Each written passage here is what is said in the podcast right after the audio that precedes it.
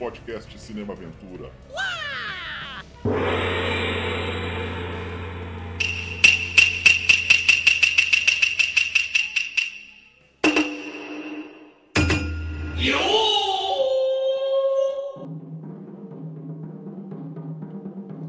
Começando mais um podcast Cinema Aventura e pela primeira vez um filme de samurais e acima de tudo um filme de Akira Kurosawa, o homem que influenciou Star Wars.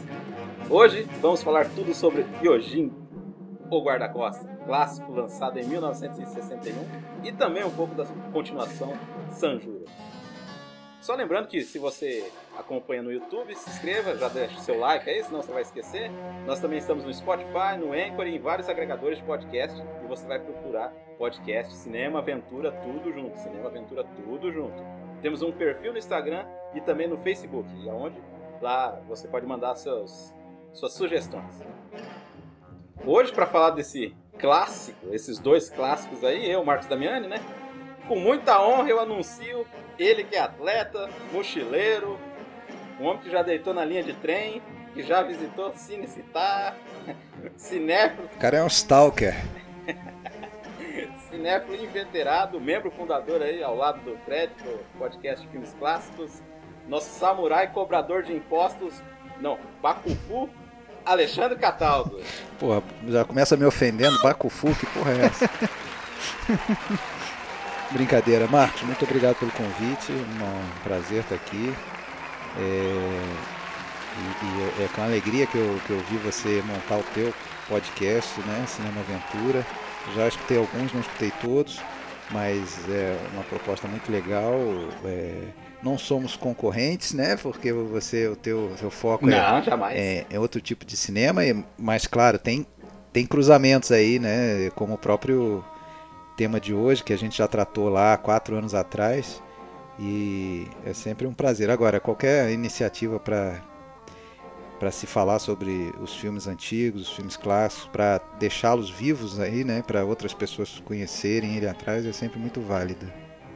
É, claro. Opa, prazer aí estar com você aí. Prazer é meu. E o nosso o nosso Ronin de plantão, artista marcial Leandro Tonello. Bom, de novo, né? Agradeço a presença, né? Fazer parte desse podcast maravilhoso, falando de um Xambará aí, que é o meu estilo de filme asiático favorito. Que, e falar do grande mestre Kurosawa, né? Meu Deus do céu. O que dizer desse homem?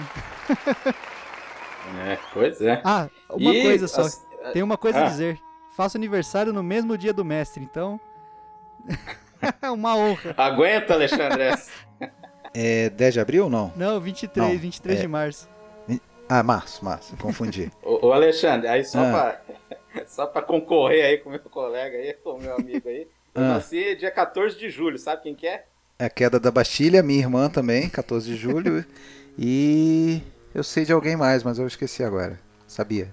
Bergman. Ah, Ber... Nossa, ah, sim, só, o Bergman, claro. só o Bergman só.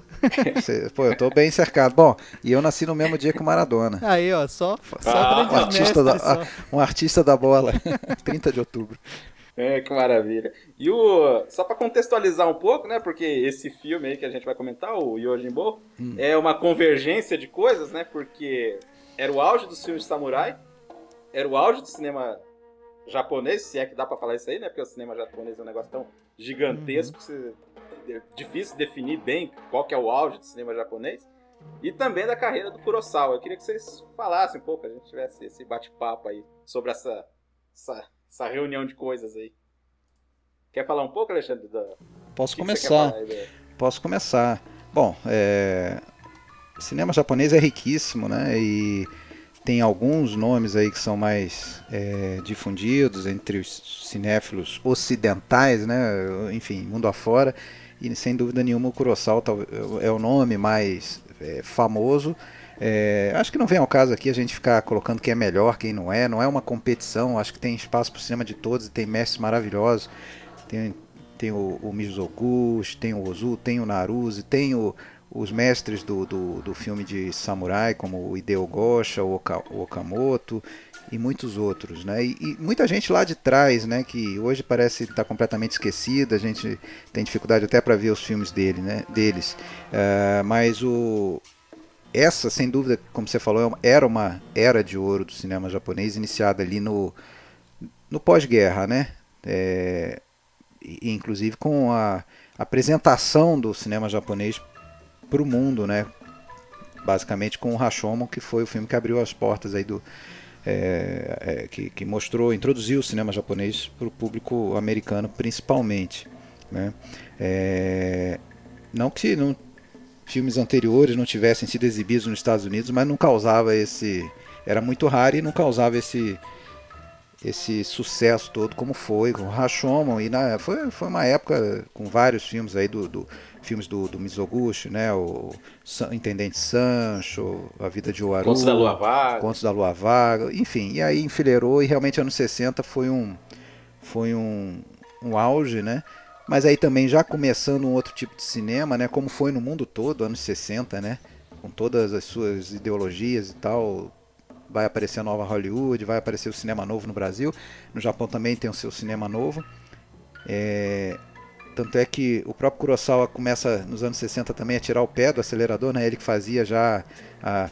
Você vê que na, na primeira metade do. O Kurosawa fez 30 filmes, né? Eu lembro que a gente viu isso quando a gente fez o podcast. E até eu, tanto eu quanto o Fred, tivemos a oportunidade de ver todos, né? Ele fez 30 filmes e assim, se você botar mais ou menos 50 anos de carreira, na primeira metade ele fez 23 na segunda metade só sete, quer dizer, Nossa, ficou mais é. difícil para ele fazer o tipo de filme que ele gostava de fazer, dificuldade de financiamento, tentativa de suicídio, toda essa coisa. Mas, sem dúvida, anos 60 era o auge dele.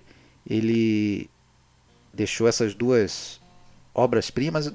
Obra-prima e Ojimbo, São Juro, eu acho que realmente fica um pouco abaixo como filme. É aquele caso, né?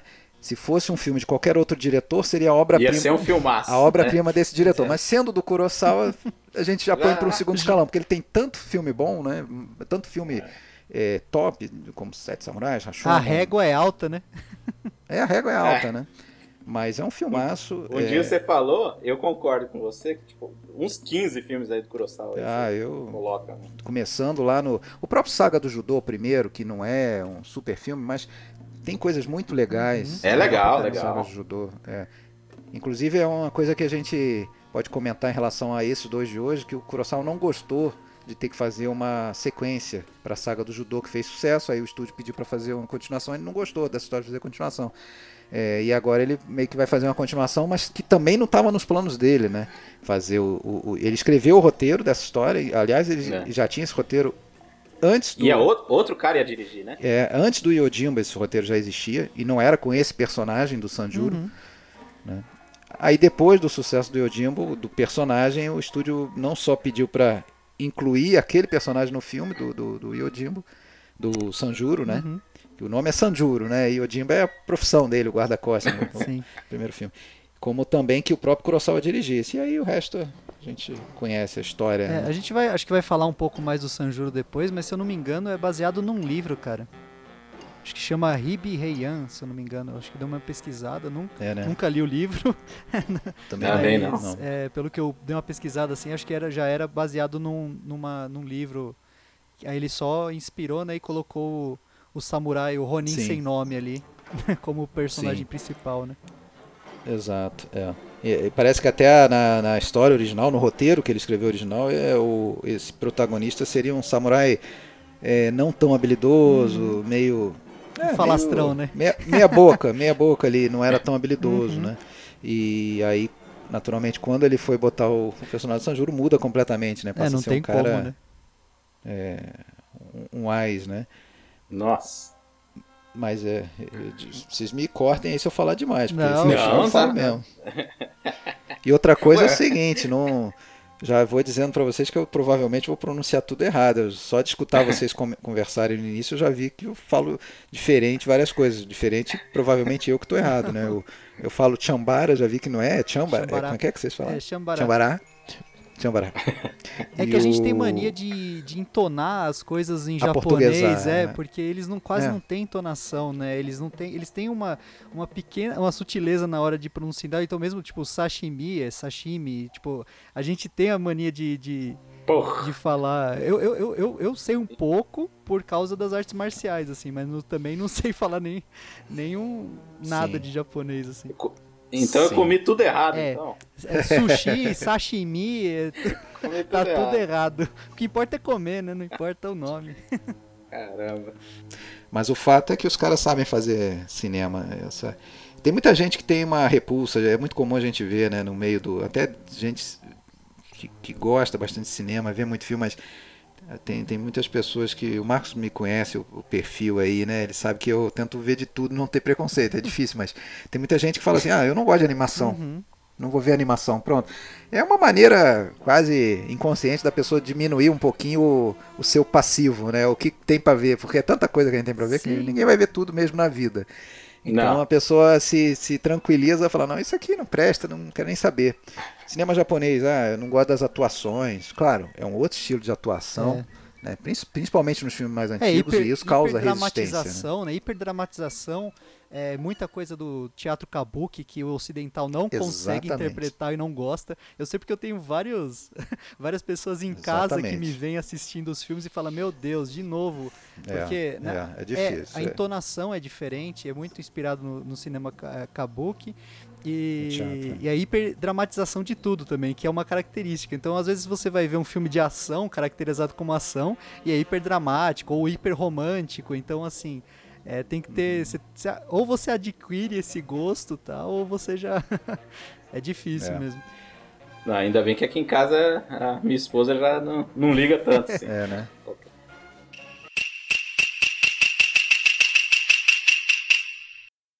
Pô, mas o, o, o Leandro falou um negócio importantíssimo mesmo, né? O cinema japonês ele nasce derivado do kabuki diretamente, né? É, é, que, por si só era uma arte evoluidíssima já de vários séculos e estilizada mesmo, né? É.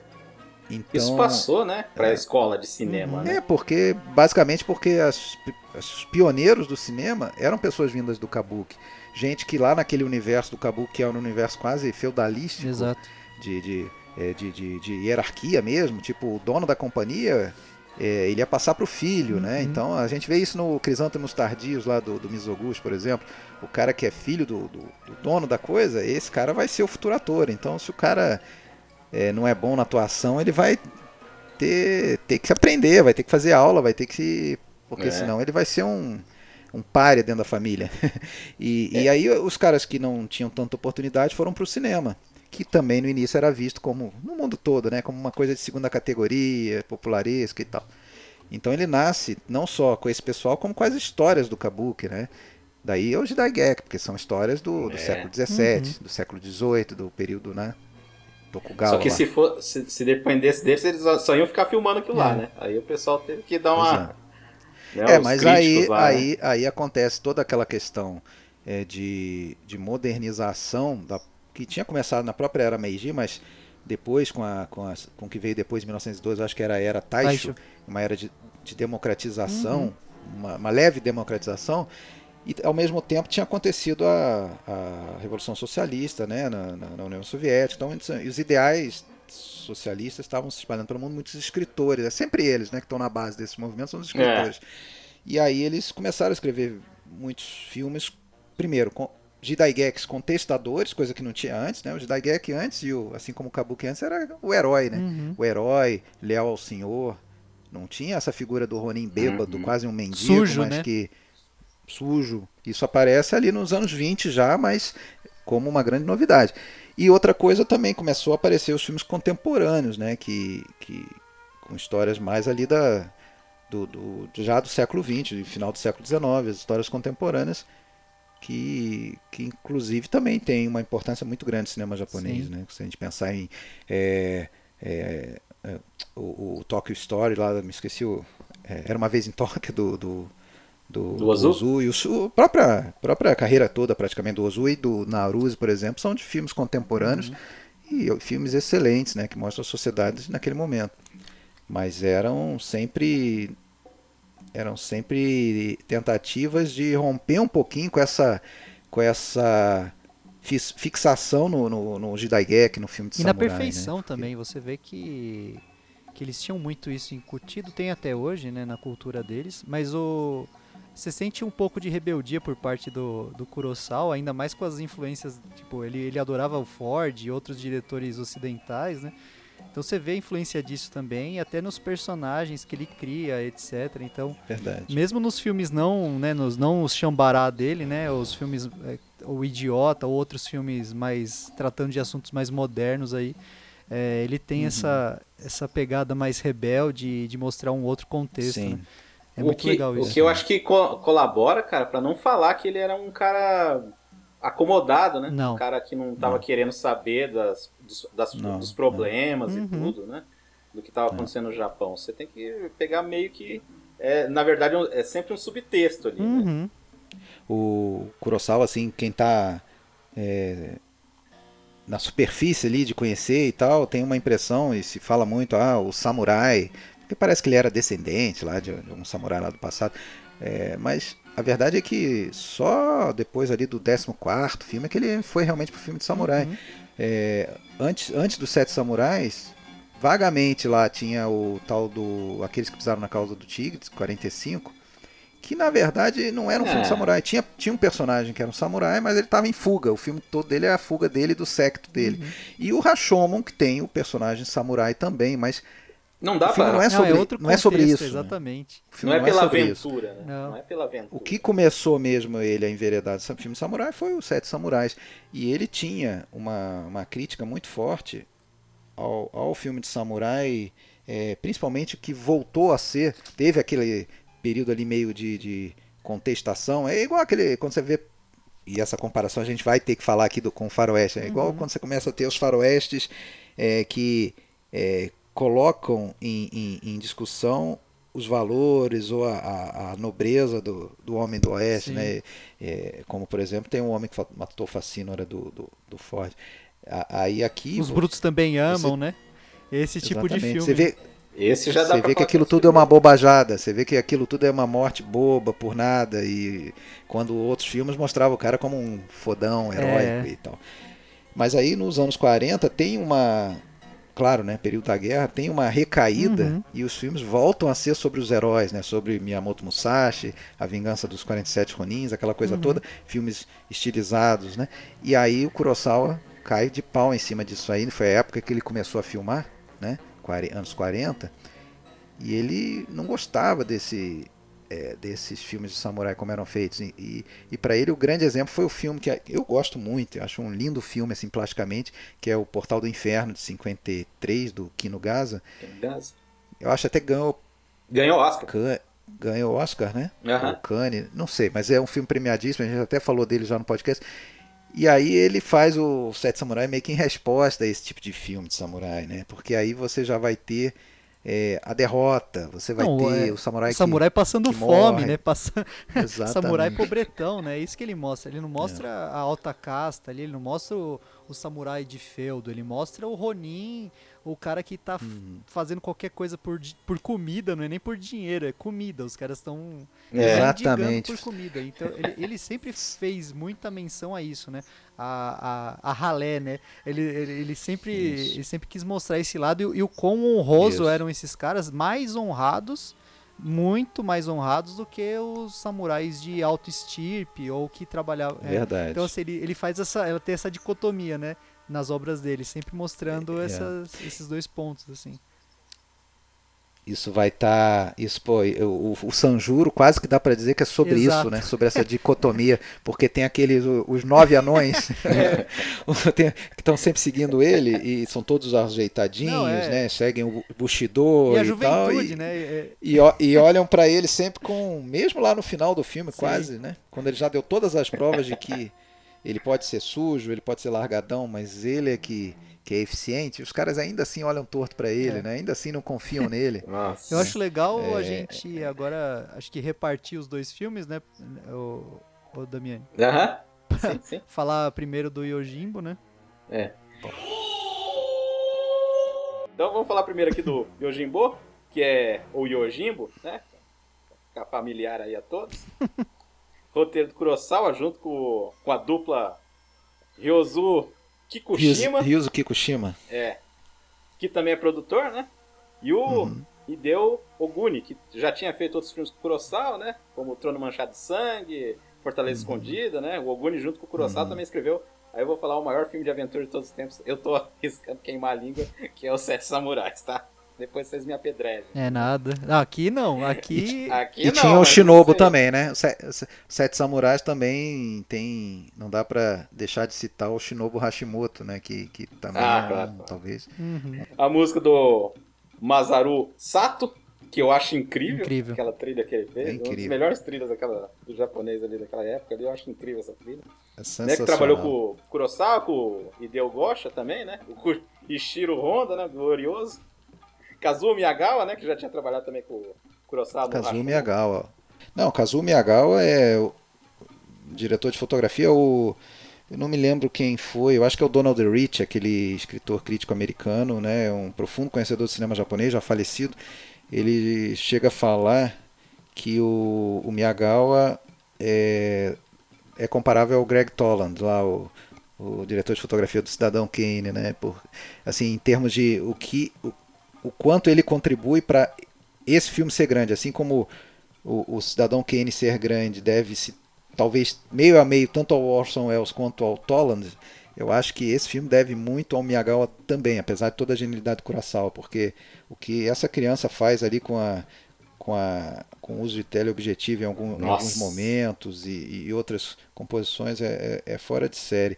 E o detalhe é que ele não era da Torre, né? O Miyagawa ele tinha um contrato com o Daiei aí a vida toda, tanto é que ele estava no Rashomon, porque foi feito lá. É, mas aí o Daiei estava falindo e tal, e começou a dispensar as pessoas, aí o Kurosawa não pensou duas vezes, foi lá buscar o Miyagawa pro Yojimbo. Eu acho, porra, fantástico, cara. Não, e ele, Não, e ele- ele também foi responsável por, por Zatoichi, né, cara? Quem gosta de filme de, de samurai também. Acho que todo, acho a maioria dos Zatoichis, inclusive o Zatoichi quando ele encontra com o Yojimbo, né? Acho que ele fez parte dessa de todos esses filmes aí. O elenco, os colaboradores habituais do Kurosawa, né? Que é o Toshiro Mifune, como esse aqui é o Kuwabata. Como como é que é o nome dele? O primeiro nome que ele fala lá? Ele fala dois nomes, né? É, cada filme ele fala Cada um nome. É, esse, É, cada filme é, é. o nome. é. Ele inventa, né? De acordo com o momento, ele olha lá na- pela janela e inventa o nome dele, né? Sanjuros, pelo que eu entendi, Sanjuro quer dizer 30 anos de idade. Isso. Exato. É San, né? Ichini-san, é isso mesmo. Mas aí ele acrescenta o, o que que tem 30 anos, É, né? No, é, no se eu não me engano, é cam- camélia. Amoreira. Sanjuro é camélia antiga de 30 anos, alguma coisa assim. Ele Isso. sempre bota É, um no dois, antigo, né? ele sempre bota um. Alguma coisa É. antiga. É, Aí todo mundo, tipo, meio que fica subentendido que ele não quer passar o nome. Todo mundo percebe meio É. que o nome do cara É, não é esse. né? O Tatsuya Nakadai, né? Como o Nosuke. Ó, cara, olha o confronto que tem nesse filme, cara. Não, é demais. Os atores. O Seizaburo Kawazu, como o Seibei, que é um dos chefes. Hum. Como o Gonjin, Tono? Esse, Gondi. que é o dono da taverna. É. O cara que... É outro recorrente aí, né? Tá em Mais, filmes do... Ah, tem o. Daisuke, O tem o Dais- Daisuke pô, Kato, que é, Daisuke. que, é, um- que é um dos sete samurais, né? O, Que faz, Ah, que a faz gente o. lembra dele que ele é mais baixo, gordinho. É, não, e faz o o- personagem do burrão, né? Nossa, Isso, ele fica esse completamente aí, ele Faz tá- assim pra contar. Ele demora, ele demora alguns instantes pra fazer quatro contra dois, quem que ganhou. É muito bom, cara. Não, cara, e eu vi ele trabalhou um monte com, com o Naruto, né, Muito. Alexandre? Muito, muito, E nossa. Papel pô. sério, né? Papel assim. Ele é um cara que. Assim, tem alguns caras ali que. Parece que estão em todos os filmes japoneses, se bobear, porque você vê tanto, cara. Outro é o Kamatari Fujiwara, não sei se vocês reconhecem quem que é o Kamatari. É um, ele é um pouco mais velho, magrinho, mirradinho, Ah, e é ele é o tá, por exemplo, É, no. é, é o- É, é o, é o É bem assim. vendedor de, sa... Ele é. de saque, não? É, Isso. Não é o vendedor de saque, é o de seda lá. é, ele é tipo o prefeito da cidade, né? No Yojimbo. Você é prefeito. Ó, É, no Yojimbo ele é o prefeito pra- acho que no Sanjuro ele é um dos comparsas lá. Esse é um dos Ele compassos. tem, é, tem Dá pra eu acho que o assim, filme que, que se lembra melhor dele, talvez, o filme que se lembra melhor dele é o Fortaleza Escondida, que ele faz um daqueles dois é, que vivem brigando o filme todo. Não sei se vocês viram. Fortaleza Escondida. Assisti, assisti. Que Que é a que versão é, do Star claro. Wars. É, o a versão é original. a grande Star influência do Star Wars. Então ele seria um dos dois robozinhos, né? É. Que ficam... Wars. E, quem mais? e o nosso Enfim. glorioso Shimura, né? Pra falar dos principais aí do filme, pô. Isso. Que aparece pouco. É isso que né? eu ia falar, nos dois ele aparece cena, pouco, né? É, o Takashi Shimura, o pessoal fala assim, ah, o, o, o Mifune fez 16 filmes com o, o Toshiro Mifune fez 16 filmes com o Kurosawa. Né? Começando lá no Anjo Embriagado 48 até o Barba Ruiva, daí eles brigaram e tal. Takashimura fez 17, fez mais. Takashimura começou, começou antes. E nesses dois filmes que a gente tá falando hoje, ele foi a única vez que ele fez papel de vilão. Uhum. Interessante isso aí, ah. né? Então, e eu acho que esses caras é. que a gente falou aí, eles não se encaixam naquela questão da escola tradicional que às vezes os caras reclamam das atuações japonesas. Exato. Eles não, eu acho que nenhum deles, eles não. fazem assim, mas quando precisa, mas Sim. eles não se encaixam Sim. nisso aí, não. Mas o, to, o Toshiro Sim. mesmo, cara, o cara era uma força incontrolável, né? Exatamente. é uma força da natureza. O que ele faz no Rashomon, por exemplo, né? E o Kurosawa sempre pedia isso para ele mesmo. Ele pensa assim, ó, pensa num determinado bicho ali, você é aquele bicho, né? No, no Rashomon ele dá uns saltos assim, você vê ele a mudança brusca de, de atitude. Aí você acha que ele é só um cara que sabe gritar e tal, mas aí daí vê outros filmes em que ele está num papel totalmente diferente, uhum. né? Outros, como, eu acho que nesse do Rikisha, lá do Inagaki. E nesse ele tá muito bom. Tá, tá. Não, ele, ele uhum, mostra Sim. toda, ele não precisa falar muito, ele tem a maturidade no olhar dele, cara. Ele é ele é o, o tanto que ele é imaturo no Sete Samurais, né? Ele, é, o, ele é uhum. o, o, cara que repudia os samurais, né? Por, por tipo, ser um camponês samurai, né? Ou um samurai de baixa estirpe ali. Uhum. Nesse ele é o contrário. Ele é o cara uhum. que viveu. Você vê que é um cara que viveu uma vida de uhum. batalha, sabe muito sobre a vida, só que ele repudia o, a, a honradez, o, o, o falar bonito, né? Ele passa por cima desses dessa, dessa desse Sim. básico, né, para ser um cara maior que isso. Ele é muito honrado, só que ele não precisa ficar falando bonito para ser honrado, né? Ele demonstra isso com as atitudes dele. O, o, o, eu acho que aí tem uma característica fundamental de todos esses filmes de samurai.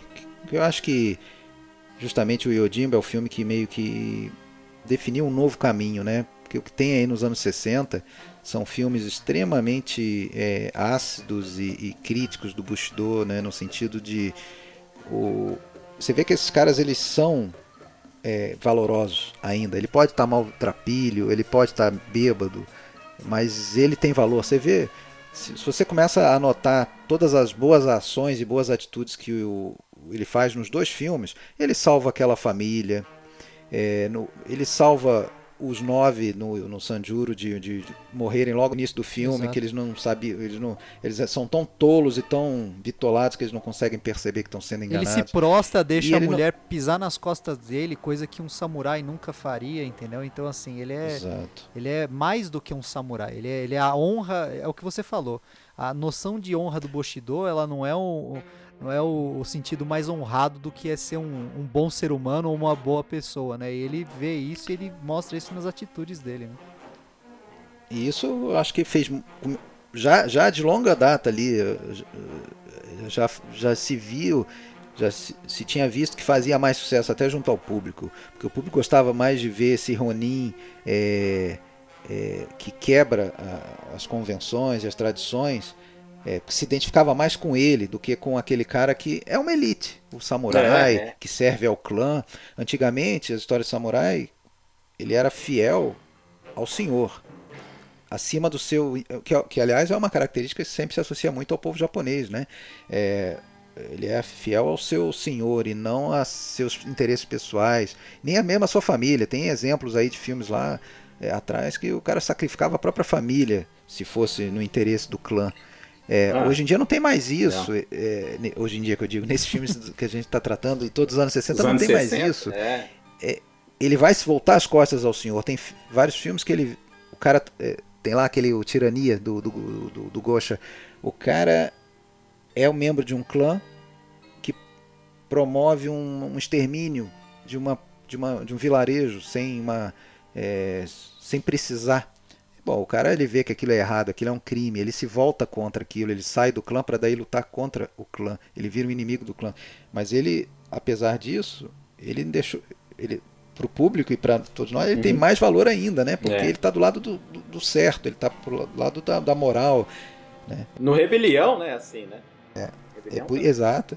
Vai, o Harakiri, pô, o Harakiri eu acho que é o exemplo máximo, né? Do, disso, né? O cara que, que, que, que vai esfregar na, na cara do, do Bushido fala, olha, é, você, vocês cometem crimes em nome desse é, código a crueldade, de honra, eles eram cruéis em, em, acima Eu, de... O, Alexandre, tem um, tem um quadrinho japonês, né? Do Hirata. Você tá lendo, né, Léo? Já, já Você acabei, comprou, né? já os três do Hirata. Aliás, Não, os quatro. então, né? vai de encontro a isso que você falou, porque assim, tem uma história lá que o cara. O, o cara lá, o inimigo dele, pega a família do cara. Uhum. E assim, só pra ele provar pros caras que, tipo, se ele for firme ali, não sei o que, tudo, né? Deixa matar O todo cara mundo. matou a família do cara e ele ficou ali firme. Aí todos tipo, meio que aplaudiram porque o cara deixou matar a família em nome do, do clã. Sabe? Uhum. Eu acho que isso no cinema realmente. Dá um... Mostrando pro. Você não ia se identificar com Ah, nada. legal, legal. Legal. É mais Legal. dramático isso aí, ô Alexandre. Não é tão Sim. aventura, é bem É, dramático. se chama Satsuma Sim. Kishiden. Se tiver interesse, é bem legal, cara. Vale a pena. Ah, depois, depois eu vou pegar o nome. Mas, o, é, mas isso. É, inclusive o próprio Kurosawa. Não sei se vocês conhecem um filme que, que é o filme do que ele escreveu. Ele fez o roteiro. Foi dirigido pelo Kazuo Mori. Chama-se A Vingança de um Samurai. É de eu não vi. 52. Eu não vi. esse filme é, é emblemático. Você vê que já é, já é a visão do Kurosawa do, da história samurai. Começa com uma daquelas cenas. E tem esse pessoal todo: tem o Mifune, tem o Takashi Shimura. Começa com uma abordagem de um grupo ao grupo rival no meio da estrada. É, e o Mifune vai lá e mata 36 inimigos. É, que aliás é uma. Mais que o Rambo, hein? É, que, que, aliás é recorrente essas É. cenas, né? Um contra um, Um é contra contra, vários, N, né?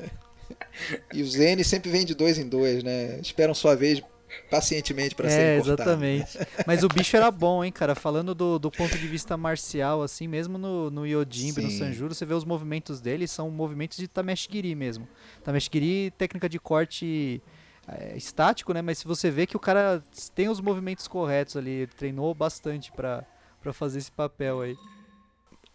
Tá. Não, só concluir aquele filme, aí apresenta essa abordagem, e aí no final dela entra um narrador falando: É, é, tem gente que diz que. É bem, bem informal a narração. Tem gente que diz que o fulano matou 36, mas a fonte fidedigna é que na verdade foram só dois. É, qual história que você prefere, a fantasiosa ou a real? Não sei o que. E aí o filme passa a ser flashback para mostrar que não era, não era nada daquilo, que era a primeira vez que o cara lutava de espada, o cara passou dias e dias se borrando de medo. É, e- entendeu? É. Mostra que Não era tudo isso, a, né? Muita. real não era tudo isso, né? Tem muita fantasia. Então, é pra acabar com as lendas mesmo, né? Uhum. Mas desculpa aí, o, o Marcos, eu tô atropelando você. Fala aí. Não, ô louco. Você tá aí pra vai falar, dar quatro pô. horas o podcast. É... Então vamos entrar aí já no filme aí, que, que eu acho legal ali já na, com aquela trilha sonora ali, que é um negócio que você já sabe que é totalmente por acaso, né? Porque o cara joga um galho pra cima. Isso que eu ia falar, é vai- totalmente a esmo, né? A sorte levou. A sorte ou o azar, né? Levou ele pra aquele vilarejo lá. É, porque... Que vilarejo, Nossa né? senhora. que- Não, com 10 minutos depois que ele escolheu lá o negócio, já tem, ele já vê uma briga lá do, do pai que tá brigando com o filho lá, você fala, nossa, começou a treta, né? É, porque o filho tá indo lá dar os serviços pra ele pra uma das gangues, né? Aí o cara fala, você não é meu filho. É, Aí ele já, ele, já se- ele já percebe que a, a coisa não tá boa. Aí ele chega na, É, ele percebe. chega na cidade, já Fala, tá naquele estado de calamidade, ele fala. E eu, eu acho legal também, porque, pô, cara, eu, eu vejo hoje em dia, mesmo, me- sei lá, cara, exposição. Exposição normalmente é uma coisa chata pra cacete. O dele não, cara. É super expositivo e Exato. você fica intrigado e, e a- e a- a- o movimento de câmera, né, nunca tem nada muito. Mesmo as câmeras estáticas tem sempre alguma coisa se movendo, né? Então, é muito Isso. legal isso, cara. É um cara do. Dá pra dizer que é o cineasta do movimento, né? Tem, cê- tem sempre alguma coisa, é isso mesmo, cara. Tem, tem uma folha lá atrás, o vento, adoro os elementos da Exato. natureza e tudo, né? nunca Tem, nunca tá estático. Tem alguma coisa se mexendo Não. ali, da vida, né? Nesse filme tem um negócio fantástico. E quando ele chega naquela cidade, a primeira coisa praticamente que ele vê é um cachorro que passa carregando a mão, uma mão, né? Porra, cara, basta aquilo pra ele saber que ele chegou no Acabou. inferno, né? É. Aquilo não é uma coisa normal, né? Ele não, não precisa sentar, fazer uma, uma cena plano e contraplano com outro personagem explicando pra ele, ah, aqui tem... Até tem depois é uma, no uma bar, mas explicação mesmo, lá na, no mesmo bar, essa né? no bar, cara, o que, que é aquilo? Tipo, as janelas, né? Estrategicamente colocadas Aham. em cada ponto de explicação, mano, é, é muito genial, cara. é Sim. Não, muito- a mise-en-scène do cara... Não, é. Depois a gente vai falar, Sanjuro tem uma que eu acho incrível, assim, mas aí vamos... É quase metalinguístico aquilo ali, como se fosse assim, abrindo as telas, uma nova tela, mostra, fecha, vai É pra muito outra. bom, cara. Que aí é a primeira aparição do Daisuke, né? Falou, o cara não consegue con- ver quantos quer mais. O gênio, né? Cara, que coisa. Pô, e, e uma outra coisa, né? É, tem muita gente, você vê muita crítica, resenha desse filme falando assim, ah, um mercenário, um mercenário. Porra, ele não é mercenário nenhum, não né? Você vê que você vê que ele mal fica com isso. Se você fizer as contas mesmo, ele não fica com nada. Ele só quer, ele só não quer passar fome. É, ele É, vai lá? Você vê que no San- ele é, vai É o que ele fala pro cara do, da taverna, né? Ele fala assim, ah, só me dá um arroz. Aí, ah, tá frio. Ah, não, não pode dar. ele só não quer passar É, fome. ele tá lá pra comer e ele vê que ele pode resolver a situação do vilarejo. Ele não tá ali pra benefício próprio, cara. Tanto que o, o dono do bar, ele fica muito bravo com ele porque ele acha que ele vai se aproveitar da, da, da situação pra ganhar dinheiro, né? Aí ele, mas você vai percebendo que não, não é nada disso. Ele tá manipulando os dois lados de um jeito, né? Ele chega lá, ó, e aí, vocês querem, né, me contratar? Você não quer que eu resolva o outro lado? Ele sempre vai fa- só fazendo a manipulação ali, né? Não, é legal aquela hora que o cara fala assim, mas quem que tá ganhando? O único cara que tá ganhando dinheiro é esse cara que tá martelando aqui do lado. Aí, Fazedor de caixão. Isso. Não, isso é bem Não, de western, né? Isso aí é bem de é isso que eu western. ia falar. né? Falando em Western, a frase que ele fala depois de decepar os caras lá, né? Prepara dois caixões. Aí ele olha, três.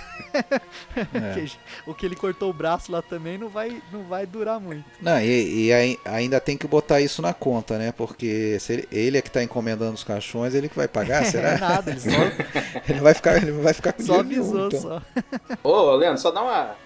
Então, é duas. é é um cara era um líder, aí o outro queria usurpar o, O- o- é, trono na verdade, do cara. na verdade era um, era um chefe só, né? No Yojimbo era um, era um chefe da, da- do crime beleza. só. Aí o, o, o- o que tava abaixo dele falou não, né? Ele achou que ele ia assumir no lugar do cara, só que vai pro filho, né? E aí rola a, a ruptura, né? E aí que começa o problema, porque enquanto era um líder criminoso só, tava tudo meio que acertado, né? Depois que viram duas facções separadas, né? O, o dono do prostíbulo e o outro que tem associação com o pessoal do, do saque lá e, e da seda. Então tá. tá não, eu acho. Além da, da- né, dessa, dessa divisão, eu acho muito engraçado o papel do encarregado, que na real ele só tá ali pra fingir que tá tudo ok, né? Porque quem manda mesmo nas coisas são as duas facções criminosas ali, cara. Não, e são criminosos, mas os caras são uns bunda mole, né? Não, totalmente. A, a cena, a cena que ele atiça os dois lados, né? E deixa o, o, o pau torar ali e fica os dois lados, vai, não vai, vai, não vai. Sobe Aí- naquela torrezinha lá. É, não, e, e por um milagre divino chegam os inspetores do. do. do. do. do, do, do, do Shogun, daimyo. né? Se não chegasse o cara do governo Shogun, ali pra inspecionar, não, não tinha. Alguém ia ter que morrer. Esse é o ponto. Ninguém quer morrer, mas quando tem a treta, alguém vai ter que morrer. Então fica os dois lados meio que. Quem vai, quem vai ser o primeiro a tentar, né? É. É, tanto que tem esse combate aí que não acontece por causa que o, chega um. O, o Sanjuro chega lá e fala assim: opa, agora chegou um cara que vai liderar a gente, né? Aí o cara não re- resolve ficar lá no, em cima do, do negócio lá e aí ninguém quer atacar, né? Na- mas você sabe que o, o Kurosawa diz que a origem da- da- dessa história, na, na, pelo menos na mente dele, foi. Ele estava cansado de ver é, as guerras e todas essas situações de violência em que tinham dois lados igualmente vilanescos, né, e que é quase um sonho de criança. Uma criança, quando pensa nisso, pensa: puxa, podia chegar tipo um super-homem, alguém que tivesse a, o poder de acabar com isso. né? E ele sabia, claro, que o homem comum, nós, uma pessoa comum, não, não vai poder acabar. Então daí ele concebe esse personagem, que é maior que a vida, que é forte, é, que vai limpar a cidade. E outra coisa que tem nessa história, que passa talvez apercebido e não, é que tem os dois lados com os seus é, líderes ali da, da- das gangues, mas esses líderes de gangues, eles, na verdade, eles estão é, mandados, são submetidos a, é, aos empresários. Exato. De um lado, o dono do saque, da, da, da fábrica de saque, e do outro, o, o Da seda, da é. seda. E isso, com isso, ele queria fazer uma alusão ao que estava acontecendo no Japão naquele momento, final dos anos 50 e início dos anos 60, no pós-guerra, que a Yakuza estava ficando muito Uhum. forte, que já existia também desde o século anterior, mas É. estava ficando muito forte, a, a, a bandidagem, o crime organizado, a máfia, inclusive com penetração em grandes empresas e no governo. Uhum. Né? Então isso está simbolizado, porque é o poder econômico a, serviço do crime, ou vice-versa, sei lá, o e, crime a serviço do poder e- e é econômico. engraçado essa relação da Yakuza, porque até hoje existe essa essa essa, essa en- é, entremeação dos dois, né? A política e eles, eles atuam como, como escritório. Inclusive, já deixo aqui a deixa, Damiani, filmes de Yakuza. Precisamos fazer um programa de filmes de Yakuza. Aí, aí, Sim. Alexandre. Tem que fazer um crossover aí com. É, esse eu preciso ver mais, aí, eu vi muito pouco, vi muito pouco. Mas é um é um gênero fundamental mesmo e dentro do cinema japonês, o filme de Yakuza, dentro desse dessa tendência de cinema exploitation aí, anos 60, 70, começa, né? Uhum.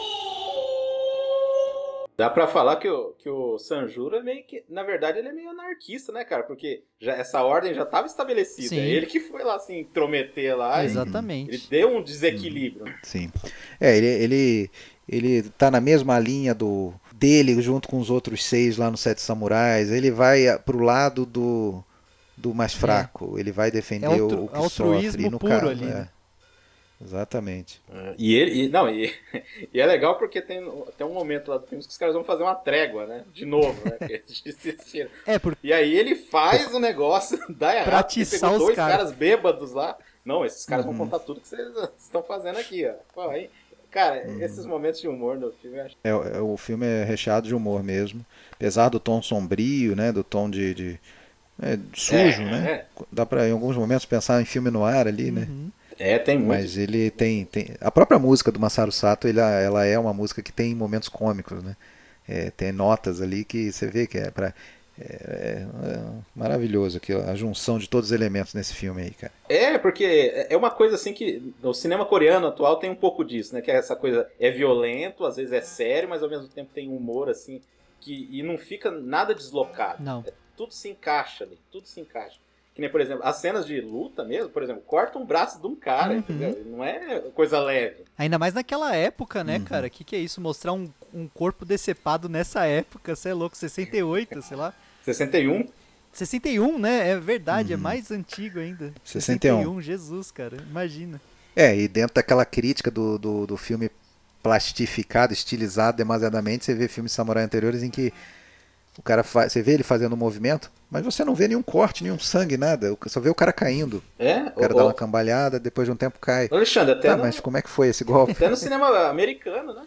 Tinha muito disso. Até no cinema americano era assim. É. Nesse não, nesse, nesse você vê o sangue, você vê o braço. Aliás, Você vê o corte, não é? É, a gente tem que falar que é o primeiro filme que fez efeitos sonoros para corte de carne humana, né? É É, filme. não, e é excelente, né? Eu sei que é, tem um exagero ali, né? O esguicho de sangue que é característico, né? Mas é, é muito plástico, Ah, né? É, depois a gente vai falar do esguicho de sangue que é no Sanjuro. É, esse. O é, Geyser esse é um- é o é, depois a gente fala O no, no Geyser. Sanjuro. O Geyser. Geyser, é, eu, sangue. eu, eu- eu- é. Não, mas a- já antecipo que eu adoro aquela cena Não. ali, cara, apesar desse exagero. Maravilhosa, maravilhosa, que- não tem o que falar. É, e pelo visto não sou só Não, eu, né? Pelo gosta. visto tem outros, muita gente que gostou, Tarantino. Não, deve é isso ser que eu ia um, falar, né, que adora aquilo. Tarantino, o, o, o Acho que todos o- os caras que fizeram filme dos anos 70 gostaram. Exatamente. Mas eu vou gostar de ouvir também o Leandro, especialista em artes marciais aí, porque parece que aquele golpe que ele faz. é, é, foi bem estudada aquela cena, né? Ele faz um golpe. Bom, eu já tô queimando cartucho, mas parece que é um golpe real que existe, Sim. né? Corte de, como se diz, de tatame, né? Ah, Na verdade, o Tameshkiri antigamente era teste de espada em bandido, né? Não sei se vocês sabem dessa Ah, história. sim, sim, É, sim. Tameshkiri Ah, é? antigamente era assim. Então, pra você ver a eficácia de uma espada, se ela tinha Chamava sido o cara. É, se ela tinha sido bem forjada, Meu se ela Deus. tinha sido bem forjada, se ela não ia estilhaçar em, em casos. Não era no bonequinho Não, de não era palha. nem no bonequinho de palha, nem no, Não, nem no tatame, não é no era desafio, em bandido. desafio sob fogo lá, né? Não é daquele É. jeito, né? Cê, é, você quer ter uma noção do que é Tameshgiri, você assiste o silêncio do, do Scorsese, eles, é, aquilo que acontece com os católicos é o que o pessoal fazia pra Meu testar Deus. a espada, tá ligado? A gente tá esquecendo de falar de um, do- de um baita personagem que vai ser vai ser pivotal nos dois filmes, né, que é o, o Tatsuya Nakadai, né? Que nesse filme ele é o filho de um, de um dos, dos líderes, né? De, e é o único cara com uma arma de fogo, né? Então o cara se sente, né? Ele faz questão de ficar exibindo aquela porcaria lá como se fosse, né, a última. Porque imagina, uma arma de fogo Nossa. no Japão daquela época, né? O cara se sentia um deus, né? É, Que não sei de tinha- quanto que é. Essa arma aí tem. Não, não, eu ia falar que. Essa. essa... Desculpa. Desculpa eu. Não, eu ia falar que já existe muita. mu- Pra quem só assistiu o último Samurai do Tom Cruise, que acha que samurai não usava arma, os caras usavam arma desde a época do, do- da guerra Shinkoku Jidai, cara. Só que era aqueles. aquelas. É, espingarda. Não era nem espingarda, como que chama? É. É, é, Bacamarte? Bacamarte? Isso, Bacamarte, que é mais um, um canhão manual do que um- uma arma, né? É, que a Uhum. gente tem noção hoje em dia. Então, os caras já usavam Bacamarte, já usavam. É, pô, tudo que, que- Porque só tinha um- poucos portos que aceitavam coisa de ocidental, né? Mas arma de fogo os caras gostaram, né? Era uma, uma baita vantagem. te- é, É, exatamente. então, achar que samurai não usava arma de fogo é só besteira. Então, só que essa era uma arma de fogo diferente, né? Pô, quase, quase uma, uma semi-automática ali. E o cara se sentindo É. um deus com aquilo, né? Esse elemento da arma ali, no, do- a arma do Onosuke, né, do personagem Tatsuya Uhum. Nakadai, nossa, ele tem um monte de, de conotações ali. Para começar, ainda que já tivesse arma, como Sim. você falou lá desde o passado, é uma, é uma indicação de uma coisa mais Totalmente. moderna, né? Tem um embate ali, o embate do, do samurai ou do Ronin, né, a- a- que vem de uma tradição Uhum. antiga, é, com seu kimono de algodão, surrado e tal, e o cara que usa Sharp, ele já é mais moderno, um, um kimo- um kimono de seda e a arma, né? Uhum. E ele com aquela coisa, aquela- tirar a arma por dentro do kimono, parece uma, uma cobra, né? Enfim, não sei se posso falar, mas no momento fi- final lá do filme, quando ele tá morrendo o Onosuke, a arma tá um pouco É, eu distante, falar ele, aí. eu só quero morrer com a minha arma. É, aí você vê que o, o Sanjuro entrega a arma para ele e fica ali numa distância permitindo ainda que o cara atire Sim. nele, né? Quase, quase pedindo, atira, acabe com essa, acabe com esse passado Com esse todo. ciclo de violência, Deixa- né? É, é, com esse ciclo, mas ele não, não, não ac- não acaba, mas é um embate do, do, do novo ali, né? Ah, ele Não, é. Foda, cara. Sensacional. Ainda que o Mifune talvez seja mais conhecido no- internacionalmente, né? O, o, o Tatsuya Nakadai, ele é Nossa. muito foda. Tá, E tá vivo, vivo aí, que eu né? Tá. 88 Tá anos loiro. ainda. Tá loiro. Todo japonês fica velho, fica loiro, né? E ele, ele já tava, 61, né? Ele já tava firmado aí com. Já, né? Já tinha feito a trilogia, já, né? Já. Tava fazendo a trilogia, tava terminando aí a trilogia do. do Ele do Kobayashi, aparece nos trilogia Sete Samurais, né? Eu não tô louco, não, né? Sete Samurais, ele aparece, ele faz Uma uma. pontinha só, um- né? É, né? uma, uma ponta, uma quase uma figuração, né, naquela cena do, da, da procura na cidade, né, que passam vários andando. Ele é um daqueles ali. Mas ele tá, eu acho que o primeiro assim que eu lembro de ter visto com ele no maior destaque é o Black River, né, o, o do, do do Kobayashi Uhum. também de 57, em que ele já é, é um Yakuza, né, um, vai realmente substituir o Mifune, né, como protagonista do, do Kurosawa. Só que aí o Kurosawa também vai fazer poucos filmes, mas ele vai estar nos principais de- depois que é o Kagemusha e o Han. É, só isso, né? só, só esses É. dois filmes aí. Não, uma coisa que eu ia perguntar, cara, que eu não sei, aí, eu, aí me foge, eu não... Cara, onde eles acharam aquele japonês gigante, cara? Tem- Algum Ah, de é. vocês sabe a história sobre, por trás daquela, daquela, daquele indivíduo? eu também pro- não tentei sei. procurar, não achei. É Cara. Eu não achei curioso, nada, é. cara. Ele é muito. E ele tem E- uma feição muito curiosa. E eu acho, eu acho que é uma característica de pessoas grandes do Japão, porque, cara, eu vi mangás, e eu não sei se é por culpa desse ator, mas eu vi mangás antigos, cara. Coisa tipo. Década de 30, que representam pessoas gigantes com, esse, com essa feição, sabe? Então eu não, eu, eu não sei É. dizer assim se é uma coisa. E ali não parece ser nada de Não, o cara é maquiagem, não. grande Acho que ele é realmente meio deformado ali, um pouco o rosto. Você um vê que o cara é meio né? gigante, gigante tem um É, só que ele não faz do, do estúpido, né? É, Na verdade, ele é mais esperto que os outros caras lá. Né? totalmente. Agora, pode ser também alguma uma coisa relacionada. que eu falando agora, eu nunca tinha pensado nisso. Eu também sempre fiquei curioso em relação àquele sujeito lá. Mas eu, eu sei, por exemplo, o caso do Jack Palance. Que ele, durante a guerra, lutando na guerra, eu acho que uma granada, alguma coisa, uma, uma explosão que meio que deformou a mandíbula e tal. Você vê que o Jack Palance ele tem algumas é, é meio tortinho, uhum. assim, né? Então, não sei, porque você vê que o cara realmente não é só que ele é grande não, é. e uma cara grande, mas ele é meio. É. Tem um meio fundo aqui e tal. É um negócio assustador mesmo. E ele não usa a espada, né? Ele usa um, um martelo. Um martelo, um, um porrete lá. É, essa, aquele porrete é, é, é até engraçado é, falar disso. É para fazer moti, cara.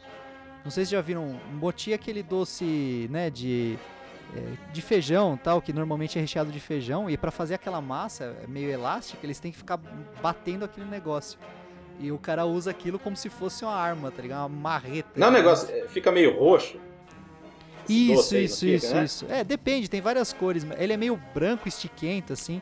Mas é, é característico daquilo, assim. E o cara usa como arma, tá ligado?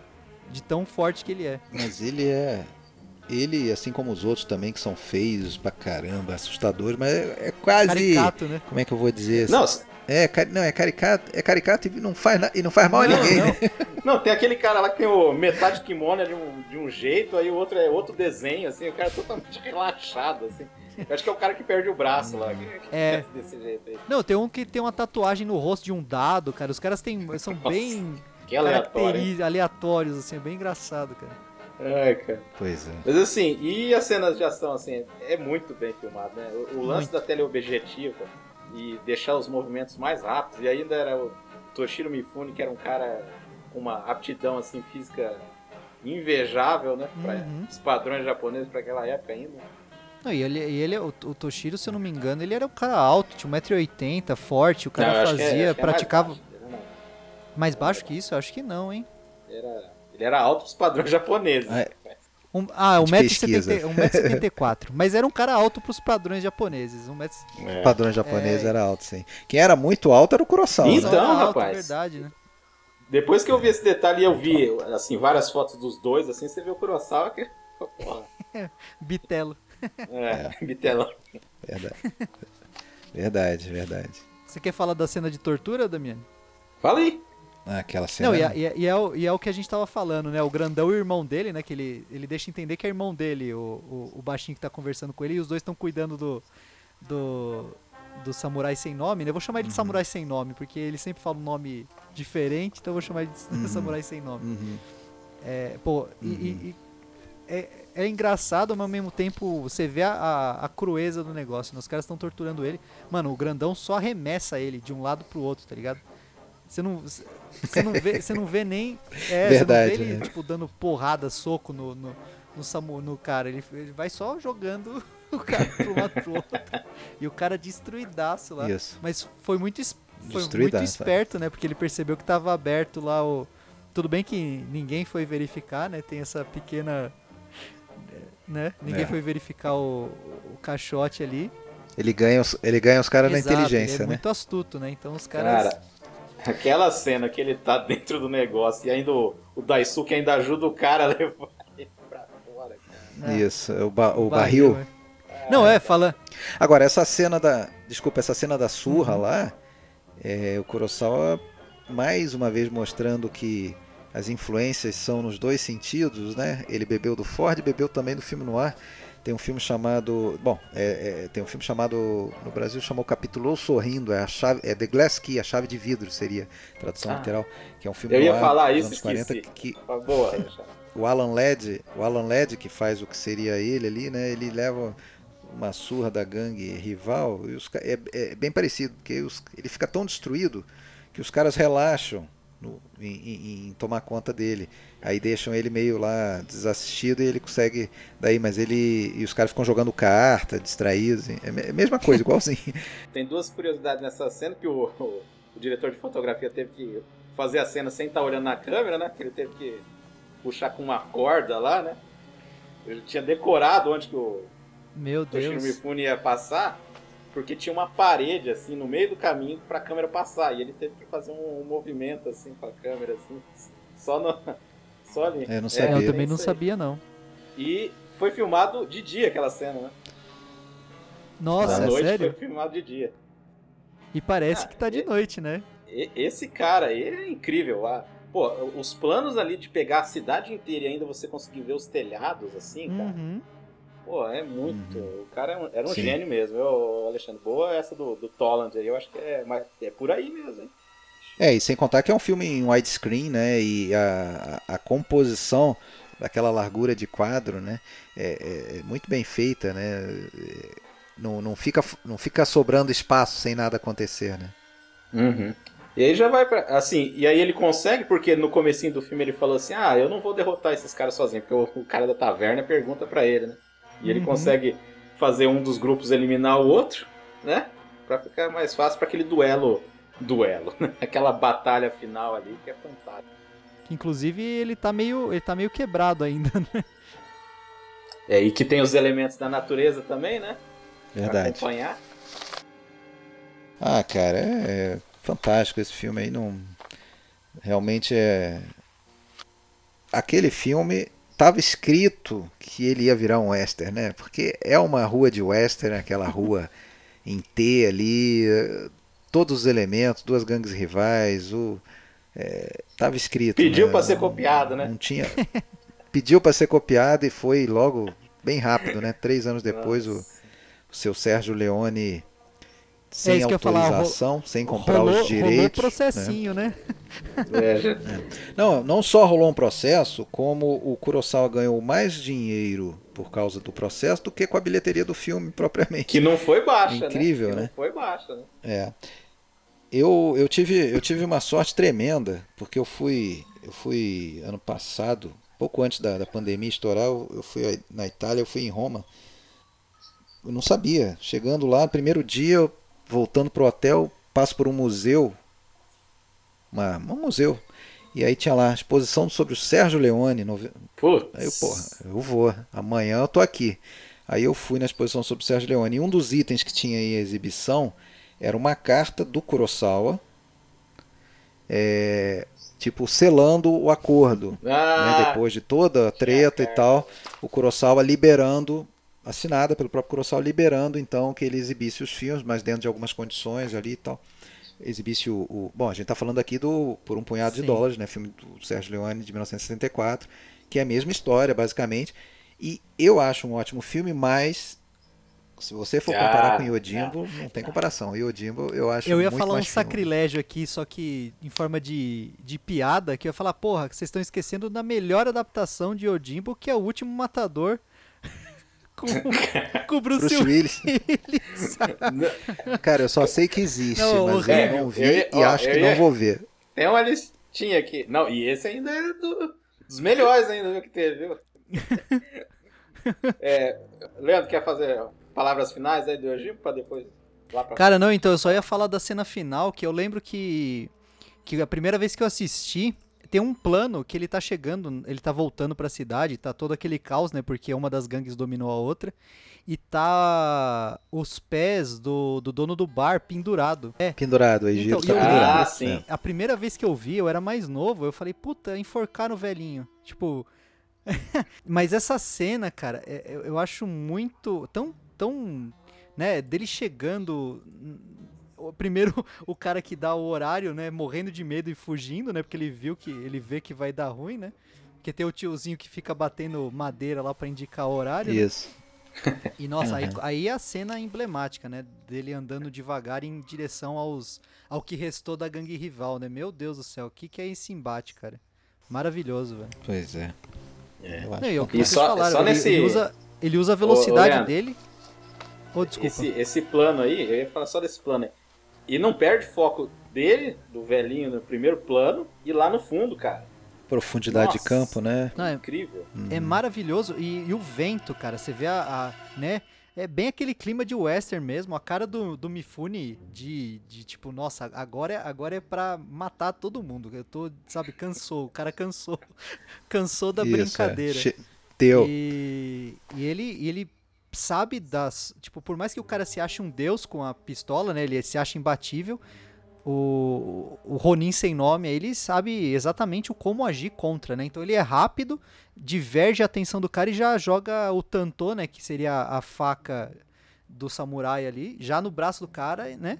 E já, já parte matando todo mundo, cara. É- essa cena é sensacional, cara. Pra quem, quem gosta de artes marciais e quem gosta de filme, não tem o que que falar, cara. Eu queria só falar uma coisa que eu lembrei do, do Yojimbo antes de. Acho que vai passar pro Sanjuro já. Que assim como tem. Ainda não é exatamente isso, mas tem mais, um aceno para uma passagem de bastão do Mifune pro Nakadai. Também é, ele meio que homenageia o Susumu Fujita, que foi o primeiro grande protagonista dele lá na saga do judô, que tá nesse filme. Não sei se vocês vão lembrar, mas no início do filme tem um samurai mais velho que, que foge, que abandona o barco. Uhum. Que ele- Ah, aparece ele nossa, pulando é o muro, ele, cara, ele olha, ele olha pro Mifune e dá um tchauzinho. Eu não sabia, não. É. É o Susumu Fujita, ele só aparece naquela cena. Depois é, o, o- Ele- ele o- pula- ele- ele pula o muro, né? janela, Ele, ele pula o muro e olha pra ele e dá um tchau, né? Tipo, é uma passagem de bastão, uma homenagem pra aquele cara que foi o seu protagonista, né? Dando, dando um tchauzinho. Nossa, cara. É, Não, esse filme então Muito tem bacana, todos os, aquela- os grandes colaboradores. Tá tudo aí mesmo, né? Sim, sim, Pô, sim. É, esse, Então. esse eu não sabia mesmo e, e- e é até engraçado, né? Que ele, ele, ele vê que o cara, né? Ah, vocês contrataram um cara, é, mas eu vou provar que eu sou melhor que ele e tal. Aí os caras falam, não, não briguem, né? Aí na real ele pega o dinheiro, pula o muro e vaza, né? tá nem aí, ele Sim. não quer provar nada pra ninguém, É. ele quer sair com dinheiro. E mais uma coisa que eu não falei Pois dessa é. cena final aí também é que o, tem o, o callback do filho do, do agricultor, né? Que é que é, inclusive a, a, a, a fala que o, o Tarantino roubou pro Kill Bill, né? Que é crianças não deveriam brincar com espadas, né? Ah, Ah, sim, sim. Que o cara, Ah, é ele vai chegando Não. perto do moleque, que é o filho do, do- do- da primeira cena, né? Vai chegando na direção do moleque assim, o moleque chama mamãe, né? Aí ele fala é. crianças não, não deveriam brincar com espadas. Daquele Verdade. jeitinho do Mifune. Então, obra-prima do cinema. Aí a gente já vai passar pro Sanjuro pra gente. Só queria falar da que o Toshiro Mifune ganhou o prêmio em Veneza, né? De melhor ator. ator. Isso, Uhum. né? É, aí eu vou falar rapidinho aqui do- das refilmagens, né? Além do que vocês citaram aí. Teve uma Guerreiro à Espada de 84 com o David Carradine, Meu Deus. que é um negócio meio espada feitiçaria. Não sei se vocês sabem. Vocês assistiram? Não, né? Não, não, Não, não faço não. ideia do que é esse filme, cara. Nu- nem, nunca ouvi nem aí o falar. Leandro falou aí do, do filme do Walter Hill. E comparado a esses aqui ainda tá num Tá bom, ótimo né? nível, porque pelo menos é fiel. porque teve um filme, olha só, com Rutgenhauer, né? Que beleza, né? Deus. De 96, chamado Omega Doom. Dirigido, Uhum. olha só, é dirigido pelo Albert Pyun. Meu Deus. Você sabe quem que é, Alexandre? Você Não, sabe quem que é? Nunca ouvi falar. Pô, você, você não assistiu clássicos como Não? Capitão América de 1990 ou Cyborg com Van Damme? Pô, Ah, não. poxa, Não, desculpa. Clássicos, clássicos da Eu podreira, tava muito cara. ocupado vendo filme chato. Filme- Filme... cara, era naquela fase do Rutgenhauer pagando as contas assim da, da televisão que o cara Aliás, comprou, né? cara, eu ia falar isso. O Rutger Hauer, ele é perito em, em cópia de filme japonês, né? Porque ele fez também o... Ele fez a Fúria Cega, né? É, Fúria Que Cega. é legal até, é É engraçado. legal, é legal, mas é, uma, é, sa- é roubo safado, né? Não, eu acho que o, é acreditado. é É acreditado? meio, é, é meio adaptação mesmo do- dos Ah, atores. dos Atoishi, é, porque, puta, é muito cópia safada, cara. E também teve uma. Não sei se vocês viram. Até o. O John Belushi fez uma adaptação do Ah, Yojimbo. Do Samurai o Delicatessen? Futa- Futaba. Não Cara, vi, não vi. É, um- é absurdo. Ele faz tipo o Toshiro Mifune mesmo, daquele negócio do cara colocar a mão no kimono e ficar assim e tal, né? Só que numas situações do tipo, o cara trabalha num Meu hotel, Deus. jogando carta assim e... Ah, Aí tem- entendi. É, aí tem uma hora lá que ele vai, ele vai chamar o cara pra levar as malas, aí o, aparece outro samurai. E eles começam a. Alexandre, mas tenta ver alguma coisa. Que aí ele vai duelar com o Richard Pryor pra ver quem que vai subir com, com a bagagem do cara. Não, é, é muito bom, cara. Ah, o, Jo- entendi. o- o John Belushi também, desse, de- dessa saga aí do Samurai, porque tem vários, né, desse Samurai Futaba aí, que ele é dono de um, de um de uma vendinha que ele vai fazer um lanche pro cara. Você viu esse? Ah, cara? sim. e aí tem o Yuzagi Yojimbo, né? Que é do, do, do Quadrinho, né? Sakai, né? Que é muito bom. Que é muito Uhum. legal isso aí. Que é mais pro início do Edo, Uhum. né? Não é tanto pro final ali. Uhum. E aí vamos pro Sanjuro, então, continuação, praticamente a mesma equipe, né? Vai fazer o filme. E eu vou. Ó, gente, eu juro pra vocês, eu não lembrava que era o, o Nakadai, eu só tinha assistido o filme uma vez. Jura? Não lembrava que era ele, cara. Que era o, o Muroto lá. Muroto. Rambei. Muroto. Muroto Que, Rambei, que, é. que ele nem é tão. Sendo. falando português leve aí, ele não é tão filha da puta nesse filme. Ele queria o, ele queria o cara como comparsa, na real, né? Ele É. queria se associar a ele. Pois é, a gente, a, a gente até espera que aquilo fosse uma artimanha dele pra é atrair o nada. Sanjuro, mas, Ele- mas não era, ele, ele realmente cara, se admirou, é. Ele demora a perceber que ele tá fazendo um jogo duplo ali, né? Ele demora a entender Uhum. isso. Só naquele momento lá, já do final, né, que ele amarra ele, que antes do Sanjuro Uhum. jogar as camélias. Jogar não, ele queria lá uma estratégia pra é- fazer essa, os outros essa da jogarem. É sensacional, mas a gente já tá se adiantando pra caramba já. Sim, desculpa. Dá, dá uma sinopse aí, Leandro. Rapidinho aí pra gente já entrar no filme. Não, basicamente, né, uh, começa com nove jovens samurais achando que descobriram a maior, né? Ah, descobrimos a corrupção no nosso feudo, vamos Nossa. resolver. Meu tio é um corrupto, né?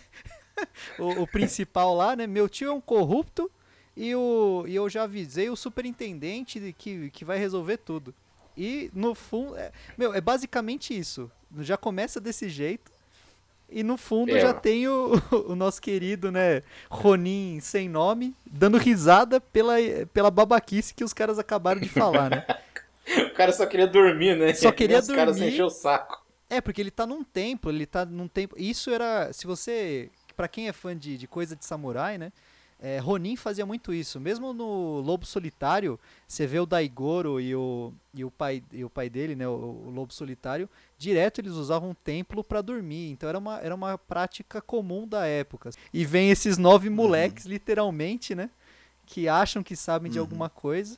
E aí ele entra, ele entra meio que de sopetão na história dessa nessa para quebrar essa corrupção desse feudo, mas porque ele percebe que os moleques vão morrer se ele não ajudar, né? Ele, ele já se pro- é, aí você vê o altruísmo dele, né? É, você ah, inclusive a gente esqueceu de falar do altruísmo dele no outro filme, né? Que ajuda o, a, Salva a é família. a né? família, é verdade. o- Liberta eu a tinha mulher, fa- né? Tinha falado, verdade. Então assim, Não, ele, ele. Não, mas é aquela cena a gente não falou especificamente quando ele liberta a mulher que tá de Exato. refém, né? E usa o dinheiro pra eles. E depois é, forja, Dá o né? dinheiro pra eles e fala, ó, usa esse dinheiro pra fugir. Então, você vê o espírito caridoso, né, do, do personagem desde o Yojimbo, assim. Ele, ele é meio, né, você vê que ele, ele tá num, num meio cinza, assim, né, nem branco, nem, nem muito do mal, mas ele, ele, ele é sempre é honrado, né. E, e, nisso, e, e no É. Sanjuro é a epítome disso, né? Porque ele vê que os, todo mundo vai morrer se ele não, não entrar pra ajudar esses moleques, né? É. Isso só me ocorreu ao rever o filme hoje, eu acho que pela terceira vez, Sanjuro, que é, ele tem esse altruísmo, não, não discuto, até eu falei também disso antes, mas só que, apesar de ter altruísmo dele naquela primeira sequência do filme lá, é- é, ele também quer salvar a própria pele, porque se ele não fizer nada, vão morrer todos, ele vai morrer junto de bobeira, tem por azar, também. de estar ali na, na hora errada. Então ele se vê obrigado a fazer alguma coisa. Né? A- única coisa era ele ir pro, ir pro embate e os outros se Exato. esconderem, né? É, e deu certo, mas aí ele acaba se envolvendo quase sem querer, É. né? Mas ele já ele faz o bem quando ele aconselha os rapazes, né? É, mas é verdade, você tem razão. No, a, a primeira vista ele faz pra se salvar mesmo. Tanto que ele, ele faz questão, É. se a gente. Se você. Se o pessoal vê, rever a cena, ele não mata ninguém. Ele desembanha a espada, É. mas ele só bate nos caras. Ele não corta ninguém, assim. Tanto que o, o, o, o personagem do. Nakadai? É, do Nakadai? Nakadai, ele, ele se impressiona com isso, né? Fala, esse cara é bom e se a gente tentar capturar ele, vai dar mais trabalho do que a gente precisa. A gente não veio aqui pra isso, né? Vamos embora. Então, Uhum. É. meio que é verdade, ele, se- ele faz aquilo pra salvar a pele e acaba ajudando os caras, né? E, aí, ma- e depois tem uma, mais uma amostra de que ele não é um mercenário, né? Porque eles perguntam aqui que a gente. Como é que a gente pode retribuir? Ele fala, não, eu, eu preciso de algum dinheiro, eu preciso comer. Né? E aí o cara dá o dinheiro pra ele, ele ainda tira só um pouco, só o que ele acha que é suficiente e devolve o resto. Não, e ainda, e ainda seja, aí você ele- vê a, a imaturidade dos caras, né?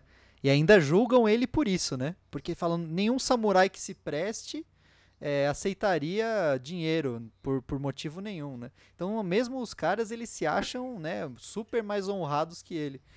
E eu acho é, é o que vocês falaram no, no, início, né? É a mesma coisa que vocês falaram no início. Né? Os uhum. almofadinhas aí, nas, é, Esse filme escancara essa dicotomia mesmo, é do é da imagem versus é, essência, uhum. né? Não, e... E os caras não entendem nada, né? Eles passam o filme inteiro e não conseguem entender direito o que está acontecendo. Até no finalzinho. Tanto né? que depois, no final, é, no final, eles, eles se colocam numa situação de risco, eles criam problemas para a missão deles, né? uhum. né? Por não ouvirem, né? Quando eles, eles acham que ele vai, é, vai virar, virar, de casaca. lado lá e ele não está indo virar de.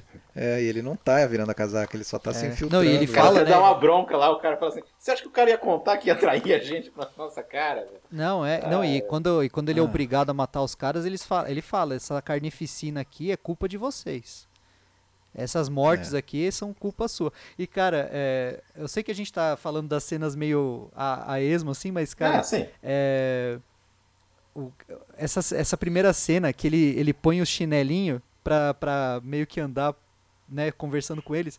Mano, a roupa do cara tá toda rasgada, o cara tá todo, todo desgraçado, kimono que, cortado. Tipo, ele é todo. Hum, estético, é o que você sim. falou.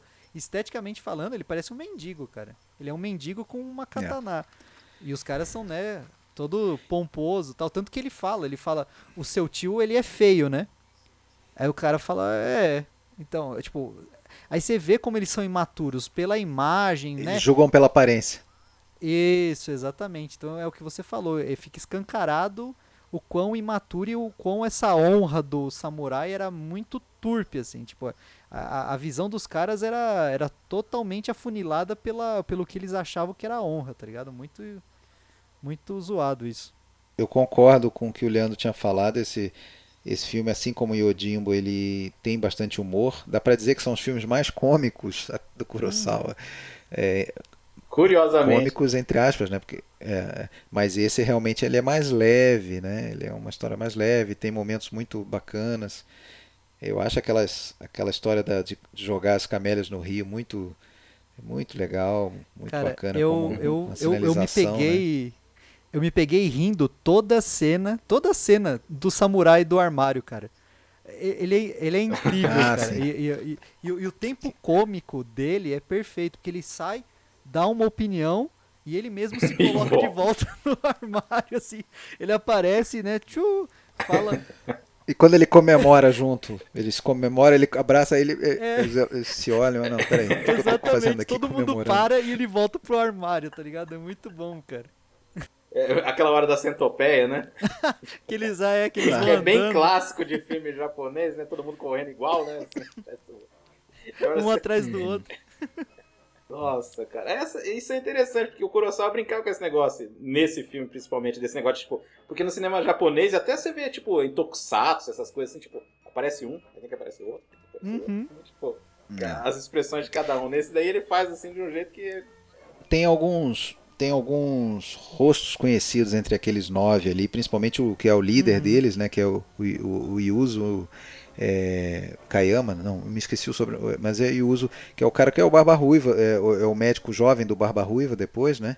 Não sei se vocês assistiram esse filme. Do, do Assisti uma vez só, Alexandre. É ótimo eu, filme. Não guardei o rosto dele. Gosto bastante também. E depois é um cara que faz filmes também com Naruse. Tem aquele. O, o, sabe aquele cara de olho caído, meio caído assim? O Obara. É o Obara lá na, no segundo filme da trilogia Guerra e Humanidade do Kobayashi, o cara que se, se mata no final da primeira parte, é, é, que, que é uma, algo que foi copiado lá pelo Kubrick no é, é Nascido para Matar. Pô. Tem o treinamento, tem o treinamento militar, né? Tem o treinamento militar, tem a, o bullying, Nossa. tem um que sofre bullying, que se sente e depois se mata no, em algum momento. É, eu comprei a trilogia, eu não tiro, revi. Tiro... Não revi. É. Porque a minha, tem, tem vários. não tem... gosta de guerra, então eu tenho que assistir no momento que. E tem uma moça, só para falar uma pessoa do elenco, uma moça, nesse momento já era uma senhora, que é a mulher do, do cara que está sequestrado. Aquela que é bem alienada e. É, Takako uhum. Irei, que não sabe né? direito o que está acontecendo. A velhinha, né? É, ta, uhum. Takako Irie. Essa aí, cara, ela foi uma. Protagonista de, dos primeiros grandes filmes do, do Mizoguchi, lá nos anos 30, A Feiticeira das Águas e A Decadência de Ozen. São dois filmes hoje em dia já bem conhecidos, até que, ele, que tem algum deles que foi lançado aí no Brasil já em DVD. E era bonita e tudo, né? Ela tá meio, meio É, gasta aí no a, a idade, a idade chega pra todos, né? Sim, sim. Mas é, é, falando também de, de coisas cômicas, né? Depois que eles salvam, eles dão aquela, eles salvam elas, que elas ficam falando do feno, né? A cara do do Toshiro Mifune é, é ele só fica olhando, Sim. ele fala, meu, essa- é- é- elas- essas mulheres estão totalmente deslocadas da realidade, né? A gente tá lutando pela nossa vida aqui, e as mulheres falando do feno fofinho, que é tipo flutuar, que é é, gostoso. ah, e, e é, É, isso que é, é engraçado fino. também, porque elas que acabam salvando o plano dos caras, né, com a história das camélias. Então é, é muito Uhum. legal isso também, né?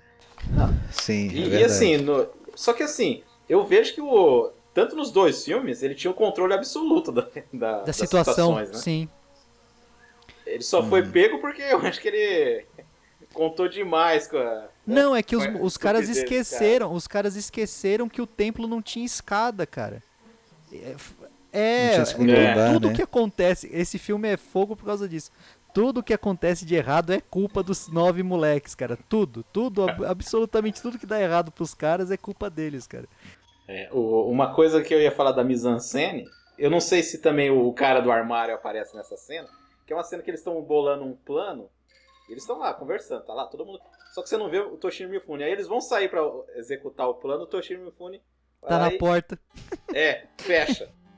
aí, tipo, aí, aí a, a- vai pra ele, né? Aí começa ali, eles conversando. tá? E de repente, do nada, eles abrem, a mulher fala, aí eles abrem pra gente que tá assistindo o filme ver, elas começam, aí a cena vai pra elas, assim, cara. Eu Uhum. acho brilhante. cara. Não, é muito. É verdade. Porque toda vez eu acho engraçado que eles falam, não, é tal e tal e tal, e todo mundo concorda, balança a cabeça e vai fazer a besteira, ele só, não, parou, vocês não cansam de ser burro?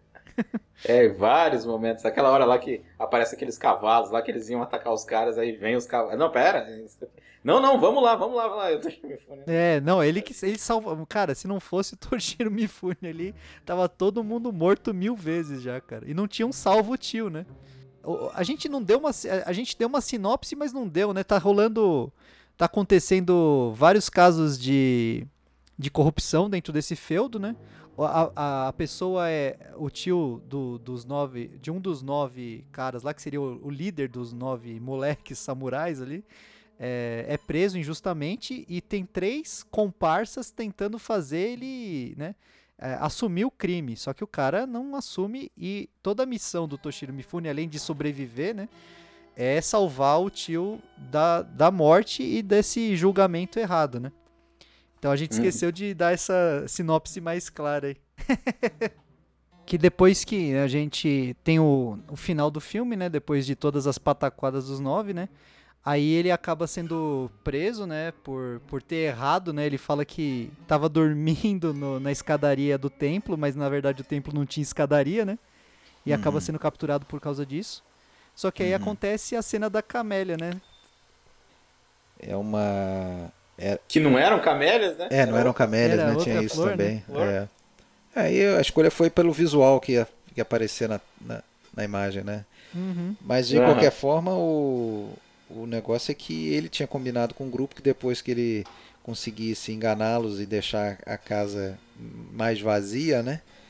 Para ser, para eles atacarem, ele ia sinalizar isso botando camélias no, no riacho, independentemente da cor, né? Não, não tinha combinação de cor, né? Mas a, a, a, a, esposa lá, com a sua tolice, até ajudou um pouco nisso, né? Porque ela que falou, ah não, branca, mas é vermelha, eu prefiro branca. Então ela já deixou aí essa informação de que tinham diversas cores ali. Aí ele na hora de elaborar ali a, a artimanha para enganar o- os vilões, ele que estava amarrado, não poderia mais jogar camélias para sinalizar para os nove. Ele faz aqueles vilões que são tolos, né? E cai- caíram fácil na, na conversa dele. Entender que o ataque já está combinado. Só, vai, só, só vão abortar a missão se ele sinalizar. Ele, então, ó, acho melhor vocês jogarem a camélia, senão eles vão, vão atacar. E aí eles jogam, né? E aí, justamente aqui, eles, eles fazem o, o sinal pra, em nome dele. E, o- e o melhor é que ele dá uma valorizada, né? Ele fala, tem 111 homens esperando É, pra atacar. Cento, e- é, ele 130 que ele fala. 130, sei lá. Agora, essa, essa simbologia, essa coisa do, das flores jogadas no, no, no riacho, no, na corrente de água, isso era uma coisinha recorrente do kabuki, né? Eu li sobre isso, isso era uma... Em peças do kabuki tinha, tinha essa... Como, como meio de sinalização, era algo já manjado. Já manjado, já. É, não era... Ele, ele, sai sem se despedir, né? Depois de missão cumprida e os caras seguem ele.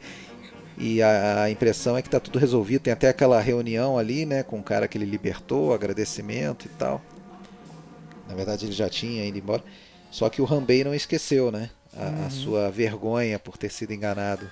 E ele vai atrás, né? Vai atrás para exigir um duelo.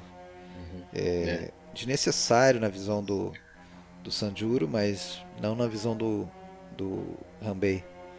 E é interessante a preocupação do, do, do Sanjuro de, de ainda dizer pro, pro Rambei, olha, se eu morrer, você tem que me prometer que não vai fazer nada com eles, né? Com, com os nove, que eles vão estar livres.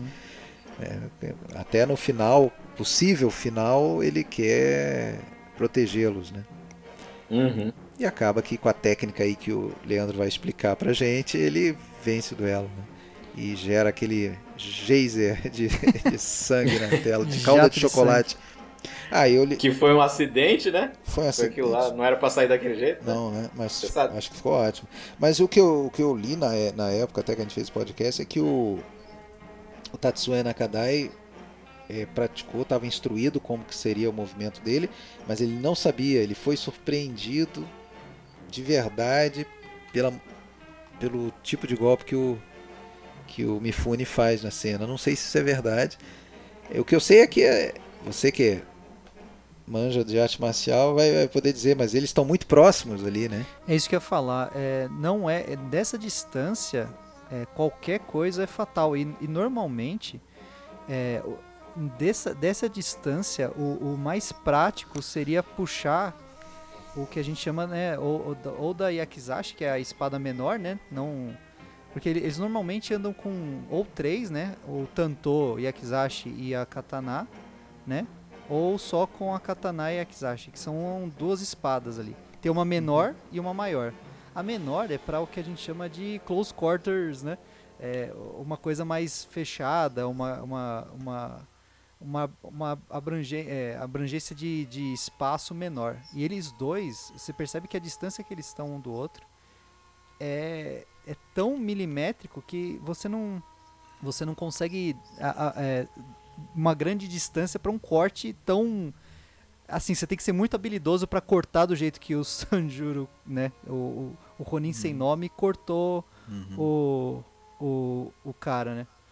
E você percebe, eu fiz questão de contar isso. Você vê o, o, o como eles estão numa posição. Eles não dão distância, eles estão prontos para atacar. Porque o- É. o, o, que, o, o que seria o normal numa, numa situação de batalha dessa? Eles dariam distância, puxariam as espadas e aí começaria a batalha. Ali não. Ele- Eles não dão brecha nem para isso. Então é, é ali mesmo. E é o que eu falei. É Onde eles estavam falando. Exatamente. Aí eles. Não, e eles estão. E isso é. Eu, eu- cara, eu fiz questão de ver essa cena milhões de vezes. Porque eles levam uns 30 segundos em silêncio, depois que acabam de falar. exata- exatamente 30 segundos. do- porque eles estão eles estão com uma postura que nem as mãos deles estão pra fora. Se É. vocês verem a cena de novo, eles estão com as mãos pra dentro do kimono.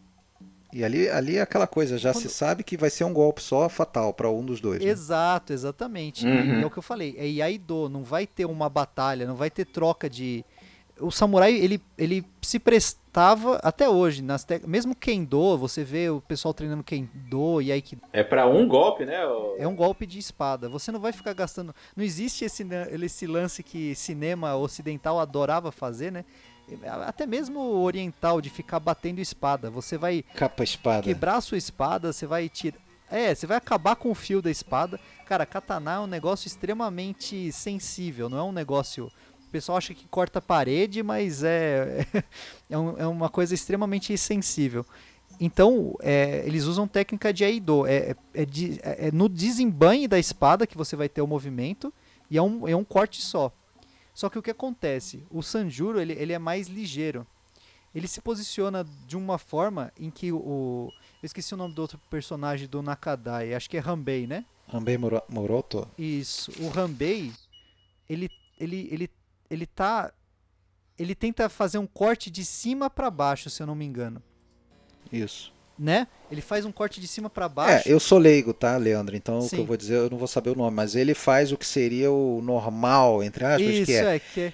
Ele O desembanha o cara a é espada, destro, é, o cara é destro e a espada tá na esquerda. Então Exato. ele vai, desembanha a pra espada- fazer o golpe de cima pra baixo. Nesse Exato. meio tempo, enquanto ele tá levantando, O, o, o Sanjuro, né, que seria o Ronin sem nome, ele já saca cortando. por baixo. Ele né? saca cortando pelo meio. Girando. Chum! Exatamente. Uhum. Eu, eu, eu, eu não vou lembrar o nome do, dos movimentos, mas são movimentos característicos de Aido. E é o que eu falei, é, o, o Hanbei ele foi muito tradicional, naquela posição não teria como mesmo. É, Acho que até o mais prático seria o, o, o Sanjuro só puxar a Yakizashi, que é a espada menor, e enfiar no peito do cara e ia dar na mesma, mas para ficar mais plástico, né? Tem a movimentação. E é fantástica essa cena, são exatamente 30 segundos de desespero ali, porque, cara, assistindo o filme parece mais. Se você não pega e, conta o tempo, parece uma eternidade, cara. Você Uma fica, meu eternidade. Deus, cara. A tensão Eternidade. da cena, né? Pra mim é uma cena dessas assim inesquecível, das melhores cenas assim do, Uhum. do Kurosawa. Sim. É sensacional e mesmo. termina de uma forma linda, né? O, o- Infelizmente o Hanbei, pra, pra própria honra, acaba morrendo, né? Ele fala, "Eu não- eu não vou conseguir viver com isso. Então, Isso. ele estava disposto a morrer ou matar ele, não tinha outra alternativa pra conquistar a honra dele de volta, né? E a cena dos nove se prostrando, né, e, e, e agradecendo, né? Porque ele nem foi receber o agradecimento do tio e nem nada. Para ele, ele não, para ele não importa isso, entendeu? O que importa é ele sobreviver e E eles ameaçam ainda correr atrás mais dele. Ele fala assim: Não, se vocês não pararem de me seguir, eu vou matar vocês. se É, vocês não pararem agora bravo. de me seguir. Porque, tipo, aí eles só se prostam e acaba, né? Nós É, somos de mundos diferentes. Não... E aquela frase, a, me- a mesma frase do primeiro acabou no, no segundo também, né? Que é, a gente se vê por aí. Aí ele sai tipo todo, É. É, não, e ele fala todo E malandrão. ele fala a frase, e ele fala a frase do da, da, da senhorinha, se eu não me engano. Que a senhorinha ela fala que você é como se fosse uma espada desembanhada, né? Isso. Ah, sim. Toda Isso. espada precisa de uma bainha. E, e ele fala, ele, ele, ele, ele, ele vê no Hanbei, ele, ele até conversa isso com o Hanbei que os dois são muito iguais, entendeu? Ele, ele, se- ele se, se solidariza com o cara, ele não queria matar ele. Só que ele Uhum. entendeu que não tinha mais volta, né? Ele, ele enganou o cara, né? É muito legal isso. Mano, esse filme, eu gosto muito dos dois. Eu acho que um complementa o outro, assim. Eu não consigo mais achar um melhor que o outro. Eu gosto muito dos dois, cara. Sim. É, eu gosto mais do Yojimbo. Apesar de tudo, eu gosto mais do Yojimbo. Acho mais... Sim. Mas são dois Porque filmes. assim, o Sanjuro tá- meio que repete algumas coisas. né? Entendi. Tem que admitir que repete umas situações. Uhum. Então eu acho que pra mim é um critério que eu levo em Não, conta. tá certo. Dois filmaços, né? Né, Alexandre? Dois filmaços. Eu acho. Né? Dois filmaços. É, Yojimbo coloco na categoria de obra-prima. Sanjuro nem tanto, mas é um ótimo filme também. Ótimo filme. Aliás, é difícil achar um filme ruim do Kurosawa. Essa que é a grande verdade. É. Palavras finais aí, gente? Vamos, Ah. já estamos encerrando aí o podcast. Só Eu só quero agradecer Aquela- então mais uma vez o convite, tá, Marcos? Agradeço o convite, foi ótimo o papo, adorei ter participado. É, Leandro, muito prazer, foi um prazer e aprendi mais coisas ainda sobre esses dois filmes aí, porque é, isso é que é legal a gente falar, mesmo falar sobre um filme que a gente já está cansado de ver, sempre tem alguma coisa que a gente perdeu, né? Algum detalhe que a gente É. não pensou e, e é legal que amplia a nossa visão, né? Eu acho que a gente sempre pode até gostar mais de uma obra quando conhece mais sobre ela e tal. e trocando ideia, assim, é sempre, Uhum. sempre bom. Leandro, valeu aí, viu? Cara, Mais uma muito vez. obrigado novamente. É, pô, falar de, de Kurosawa, né? Meu Deus do céu. É, É sempre um prazer falar de filme samurai, então. É, todo mundo que ouve aí a, a, os podcasts ou me conhece sabe o quanto eu, eu gosto tanto das artes marciais quanto da, da parte filosófica, né? E, cara, Alexandre, grande prazer, foi maravilhoso conversar com vocês. Prazer foi aí. meu. E vamos fazer mais, mais podcasts como esse. Beleza. Alexandre, tá convidado para mais aí, hein? Opa, Quem tá aí. depois você você me fala então, mais pra frente. Então é isso aí, galera. A gente tá encerrando o podcast Cinema Aventura. Espero que vocês tenham gostado. Até a próxima.